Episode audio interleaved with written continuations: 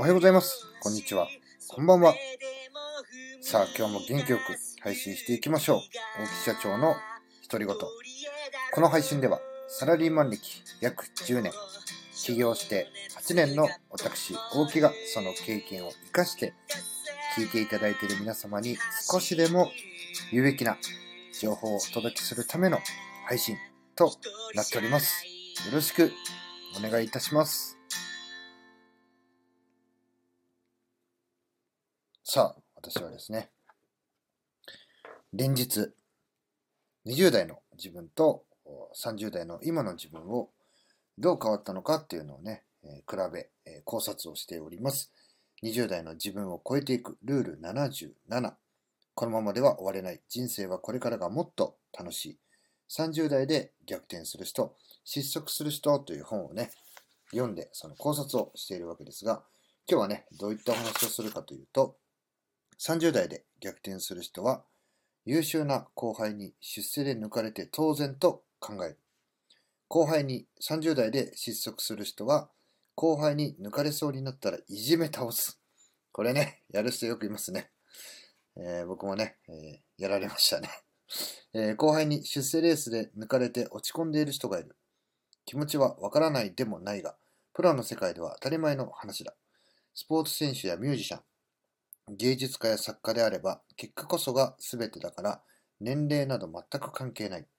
年齢や入社年次を気にしているということは、自分がプロでないことを証明しているようなものだ。これは実に恥ずかしい。失速する人はアマチュアだから、後輩に抜かれそうになったら嫉妬していじめる。でもそれが最も出世を遅らせる原因になっていることに気づきたい。なぜなら組織は逸材を辞めさせる人間を許さないからだ。嫉妬するより高め合おう。これですね、よくありますよね。あの、僕がね、一番最初に経験したのは、えー、まあね、19歳の時、まあ今だからもういいでしょう、えー、やってたホストをですね。この時に、やっぱしね、ホストクラブってあの、ま、当時ですよ、今はどうかわかんないですけども、えー、やっぱ一番下からね、みんながいる前で順位と給料、本当に手渡しでね、もう発表されるんで、誰が、あの、何番目だったかとかっていうのすぐわかるんですよ。で、やっぱしね、自分よりも、まあ、特に幹部の人たちですかね。あの、成績が低かったりすると、やっぱね、裏に呼ばれてね、あの切られたり殴られたりとかね、えー、そういうことはね、普通にありましたね。まあ、ありましたし、サラリーマンになってからも、やっぱね、言うこと聞かないとか、そういうのありました。で、そういうふうにやってる人に限ってね、えー、まあこれはほぼ100%ですけど、やっぱしね、あの、プライドが高いというか、ろくな成績は残してない。で、そこに対して、えー、つつかれると、えー、何もね、反応されないし、なんかつつかれないようにうまくね、えー、逃げ切るような術っていうのを持っているんですが、いざね、え明らかに自分よりも下ののやつを見つけると、もう堂々とね、えいじめるというかね、えいびるというか、そんなようなことをね、やってる人はいましたね。まあ僕もね、そんなようなことをやられましたけど、まあ、どうでもいいや、みたいな感じだったんで、まあコツコツ自分のね、あのや、ることをやってましたけどね。で、えー、まあもちろん、えー、自分が、なんていうんですかね、あの、サラリーマンを辞めるときも、やっぱし自分よりも、あの、僕はね、その会社を設立した理由の一つとして、やっぱし自分よりもできる人ってもう何万といるっていうのは、サラリーマン時代、